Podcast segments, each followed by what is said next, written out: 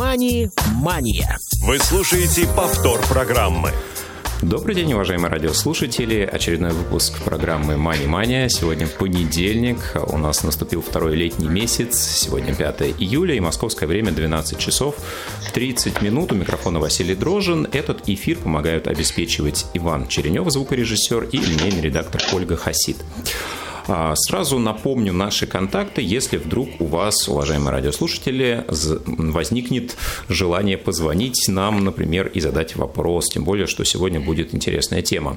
Итак, телефон прямого эфира 8 800 700 ровно 16 45, skype radio.voz, и также можете задать свой вопрос текстом а, на номер 8 903 707 26 71, WhatsApp и SMS к вашим услугам.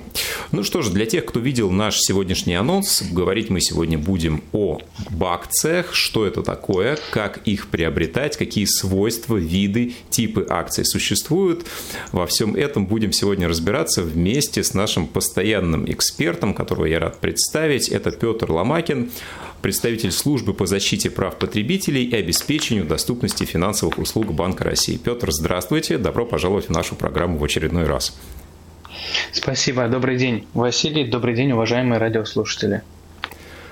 Ну и для начала, наверное, самый простой вопрос. А, что же такое акция, как можно ее на бытовом уровне объяснить и очертить основные ее свойства? Ну, в первую очередь нужно отметить, что акции – это один из основных инструментов инвестирования на фондовом рынке. А, по сути, это ценная бумага, которую выпускает акционерное общество, то есть компания-эмитент. А, компания э, соразмерно уставному капиталу выделяет определенное, размещает определенное количество ценных бумаг, приобретя которые инвесторы становятся акционерами, то есть совладельцами компании. Приобретая такую ценную бумагу, как акция, человек становится совладельцем предприятия соответствующего. А, и а, она, бумага такая предоставляет такие права, как право голоса, право на получение дивиденда и право на э, получение части имущества при ликвидации общества. Это такие фундаментальные права по этой ценной бумаге. Сами по себе акции, они являются потенциально чуть более доходными, чем другие инструменты, те же самые облигации, Э, либо э, размещение средств на депозите, но по ним также гораздо более высокий риск инвестирования, в том числе нет никаких гарантий получения доходности. А сами по себе ценные бумаги, хоть они и называются вот такими бумагами, на самом деле они все существуют в бездокументарной форме, и по сути акции это лишь а, запись по счету. По счету, а, который ведет соответствующий профессиональный участник рынка ценных бумаг. То есть это а, либо депозитарий, либо регистратор. И вот то количество ценных бумаг, которое зафиксировано в реестре, либо по счету депо, это и есть то количество ценных бумаг, которое принадлежит соответствующему инвестору. И переход прав собственности на такие ценные бумаги, как акции, он осуществляется с момента внесения, внесения соответствующей записи по счету. Вот. При этом а, нужно отметить то, что если по облигациям у нас это а, бумага с соответствующим сроком действия, сроком погашения, а, то здесь акция не, э, бессрочная, а она пред, сохраняет все права за владельцем э, до момента ликвидации соответствующего акционерного общества. И э, необходимо отметить, что у акционеров, поскольку они вот становятся уже совладельцами предприятия, у них все же ответственность ограниченная. То есть сам акционер, он не отвечает по обязательствам компании и не может потерять больше, чем инвестировал. Mm. Также надо различать такие понятия, как вот рыночная и номинальная стоимость. А, номинальная стоимость, она э, предусмотрена для ведения бухгалтерского учета. Это, по сути, та цена, а, за которую предлагают э, ценные бумаги в рамках IPO, то есть в рамках первичного размещения. А после того, как уже инвесторы приобрели соответствующие ценные бумаги, то они уже торгуют и покупают и продают в соответствии с спросом и предложением на рынке, то есть таким образом формируется рыночная цена. Как правило, это две разные цены, которые не соответствуют друг другу. То есть рыночная цена – это та цена, а, по которой можно приобрести а, бумагу в а, соответствующий момент времени на рынке. Вот это вот, наверное, одни из ключевых таких вот Тут свойств. Сразу а... возникает вопрос по поводу рыночной цены. Она, получается, меняется ну, практически ежеминутно. А номинальная стоимость, она устанавливается однократно и все? Да, номинальная стоимость, она устанавливается э, при принятии соответствующего решения о выпуске, и дальше она практически не используется э, в инвесторами э, как таковая. Используется непосредственно рыночная стоимость. То есть та цена, по которой действительно ее можно приобрести на рынке. С этой стоимостью, если ценные бумаги торгуемые, можно ознакомиться на сайте организа... организатора торгов. Вот на сайте, например, Московской биржи можно э, зайти посмотреть, по какой э, стоимости торгуются в определенный момент времени ценные бумаги. А, да, вот смотрите, для инвесторов смысл приобретения акции, он достаточно очевиден. А вот зачем компания выпускает акции? Если акция дает, э, пусть э, ну, как бы условное право на владение бизнесом, если у вас э, много акций, то это вполне себе реальное право получается. А зачем компании разделять, собственно, власть с какими-то акционерами? В чем смысл выпуска акций именно для бизнеса, для компании? Но ключевая цель размещения акций – это все-таки а, возможность привлечь инвестиции. А, безусловно, можно выпустить и такой инструмент, как облигации, а, по которому у соответствующих владельцев ценных бумаг не будет права принятия решений, и таким образом пакет, грубо говоря, держателей, он не размывается, и соответствующие права сохраняются за собственниками. Но в таком случае компания должна будет увеличить свою э, размер э, своих заимствований. То есть компания вынуждена будет вот эти денежные средства в полном объеме через определенный период времени вернуть. Если же у компании э, нет возможности превышать определенный порог заимствования, тогда она вот стоит перед вопросом о том, чтобы размещать ценные бумаги Э, размещать акции. И если компания размещает акции, тогда действительно э, у определенных собственников, у так называемых мажоритарных акционеров, у них снижается процент владения ценными бумагами, но в таком случае у компании есть возможность привлечь дополнительный капитал, и в то же самое время она не будет Э, являться э, задолжником. Она не, не вынуждена будет в течение определенного периода времени выплачивать э, купон и потом непосредственно номинальную стоимость. Потому что новые люди станут просто совладельцами этой же компании. То есть это такой способ привлечения инвестиций. Угу. А, я предлагаю сразу некоторые термины раскрыть. А, вот мы уже ввели в обиход мажоритарного акционера. Давайте поговорим, кто это такой. И ну, часто вот на слуху такие понятия, как контрольный пакет акций, например. А еще есть э, такое понятие, как акции в свободном обращении. Вот а, что это и как это работает? Ну, Э, необходимо вообще отметить, что понятие такого, как мажоритарный, миноритарный акционер, оно законодательно не закреплено, но а, под ними понимаются, собственно, э, те лица, вот мажоритарный акционер – это то лицо, которое а, может влиять на, а, на решения какие-то ключевые в компании. Это может быть владелец 50% акций, соответственно, он может влиять на принятие решений, связанных с э, выбором э, генерального директора. То есть это те лица, которые действительно принимают решения в компании. Э, и миноритарный акционер – это тот акционер, доля которого она невелика. Как правило, миноритарный акционер приобретает ценную бумагу для того, чтобы не э, принимать ключевые решения в компании, но для того, чтобы э, получать определенный доход по ценной бумаге там, в форме дивиденда, либо в форме э, измененной рыночной стоимости, разницы между покупкой и продажей. Вот.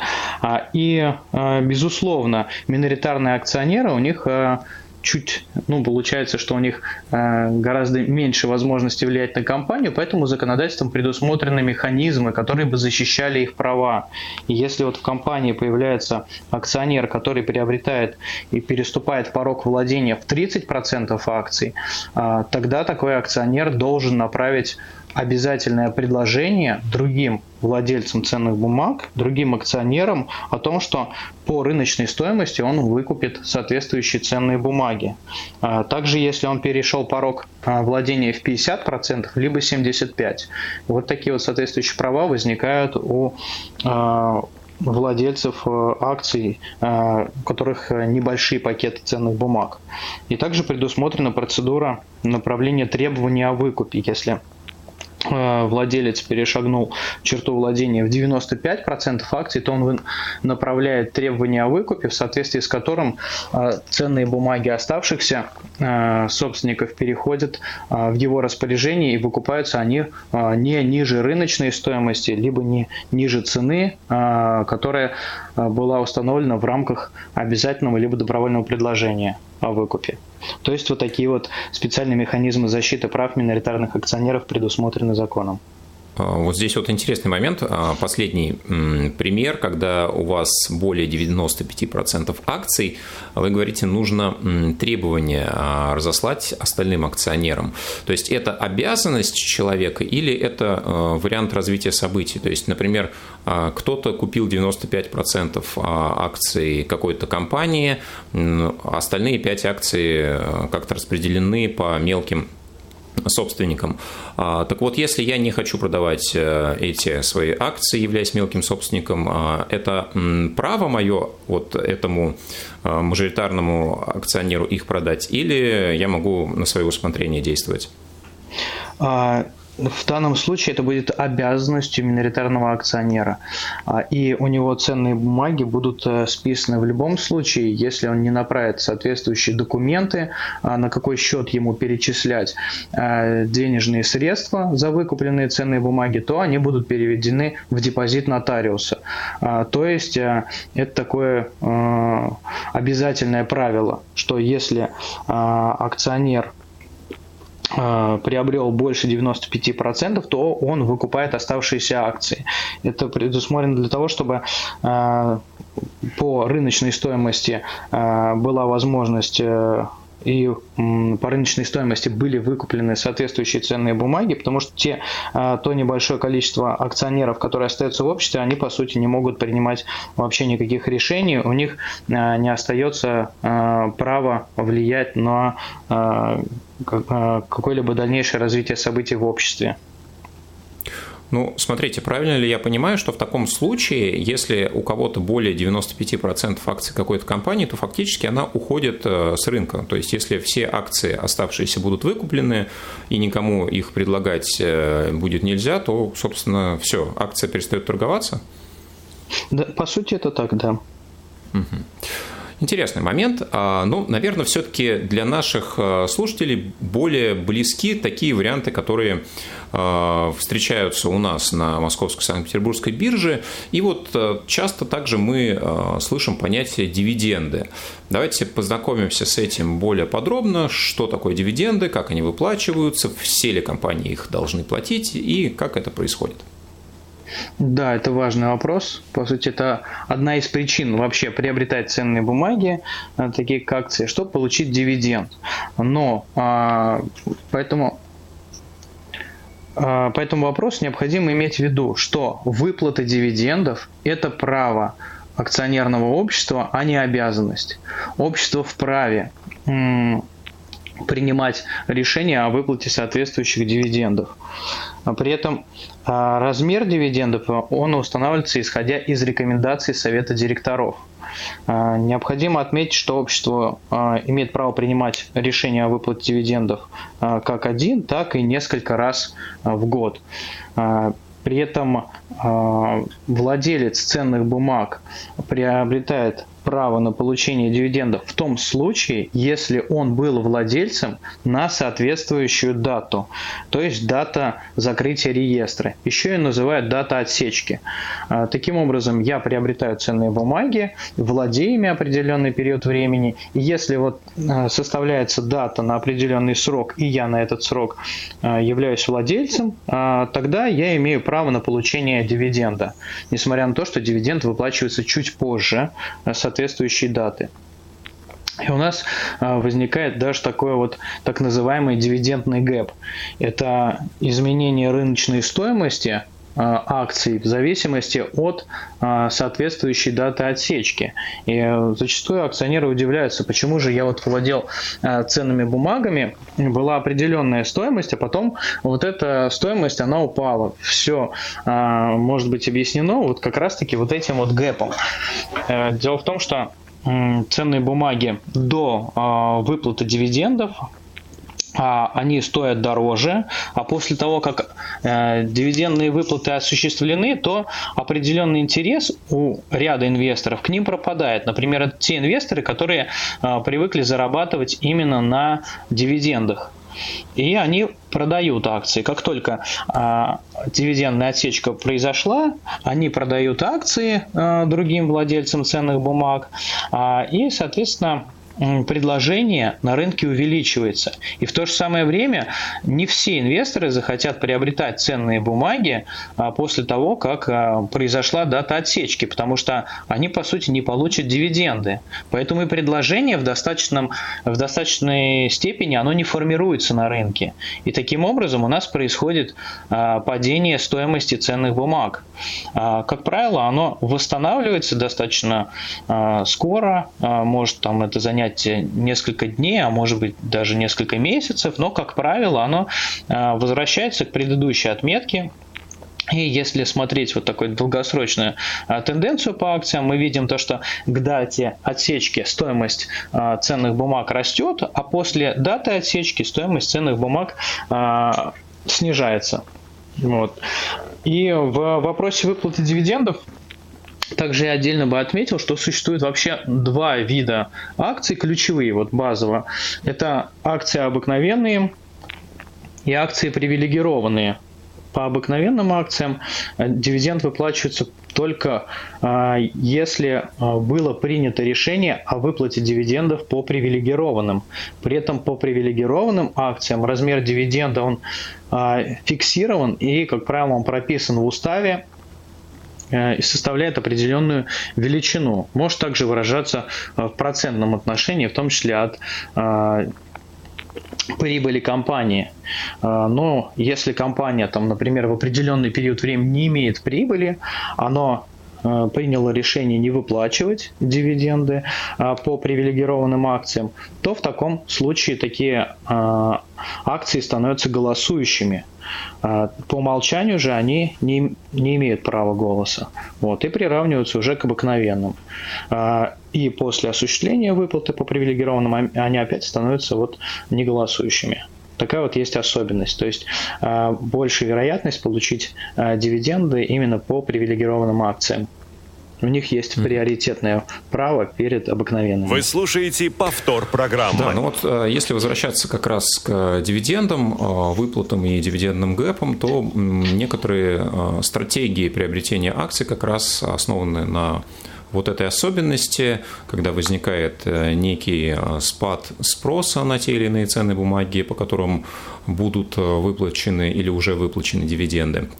Ну и вот если подходить к такому понятию, как анализ акций, анализ рынка, анализ тех событий, которые происходят вокруг компаний, да, так называемый фундаментальный анализ или анализ фундаментальных экономических показателей, вот на что часто смотрят акционеры, те, кто владеют акциями, для того, чтобы разбираться в том, какую компанию купить, по каким признакам, да, и вот часто также смотрят э, на некие мультипликаторы, индикаторы, э, которые демонстрируют ту или иную характеристику. Давайте об этом немножко поговорим.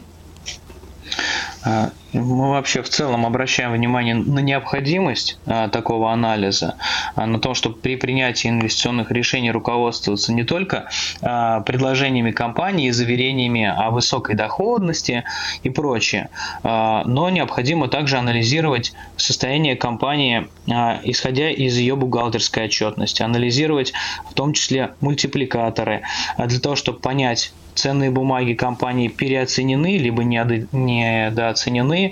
А, у фундаментального анализа, то есть анализа финансовых и производственных показателей деятельности компании. У него а, есть а, определенные особенности – это тот анализ, который а, позволяет нам а, прогнозировать стоимость компании, узнать ее реальную внутреннюю стоимость. Но в большинстве случаев вот эта вот так называемая внутренняя стоимость, она не совпадает с ценой акции, которая формируется на рынке на основании спроса и предложения. А, но если внутренняя стоимость компании превышает цену акций на э, бирже, то такие акции считаются недооцененными. И вот э, люди принимают решение о том, чтобы приобретать соответствующие ценные бумаги. Но здесь необходимо отметить, что в целом такой анализ должен проводиться комплексно и оценивать действительно большое количество показателей, но нельзя полагаться тоже на него как на единственное верное решение в части изменения рыночной стоимости ценных бумаг, а, потому что все-таки на формирование цены влияет очень большое количество показателей, а, и среди этих показателей может быть в том числе а, случайные события, какие-то стихийные происшествия, и, соответственно, цена может измениться не, на, не в соответствии с нашими прогнозами. А, поэтому тоже такой вот а, показатель, который необходимо, безусловно, принимать во внимание, но иметь в виду, что а, рыночная стоимость может все-таки не поддаваться вот этому влиянию и быть непрогнозируемой. И если мы, например, прогнозируем рост, то он может быть объясним как тем, что у нас был верный подсчет – вот этих вот а, верный подсчет в рамках анализа, а так и то, что просто нам повезло. Также и наоборот. А, мы можем правильный расчет сделать, но ситуация на рынке сложится таким образом, что акции компании будут не в соответствии с нашими прогнозами двигаться. Вот. Это все говорит о том, что необходимо в любом случае, помимо осуществления такого анализа, руководствоваться базовыми принципами инвестирования, в том числе диверсифицировать наши инвестиции, вкладывать не в одну компанию а, все наши сбережения, но а, в ценные бумаги нескольких компаний. Ну да, действительно, если бы все э, анализы, все мультипликаторы всегда были бы правы, то никогда бы никто не терял деньги на бирже, и тогда бы в ней не было никакого смысла. А есть такое понятие, как компания стоимости, компания роста. Вот что под ними скрывается, как отличить одно от другого? Хороший вопрос. А, действительно, вот выделяются такие компании, как а, компании роста. Эти ценные бумаги таких компаний растут темпами, которые гораздо выше, чем а, среднерыночные а, темпы роста. А, и, по сути, они дорожают быстрее, чем ценные бумаги аналогичных компаний из, той же сам, из того же самого сектора, которые производят такие же продукты. И, ну, например, это могут быть компании, которые занимаются в сфере IT, в сфере каких-то передовых разработок часто а, в этих секторах есть а, а, компании роста. И они позволяют инвестору получить доход от их последующей реализации.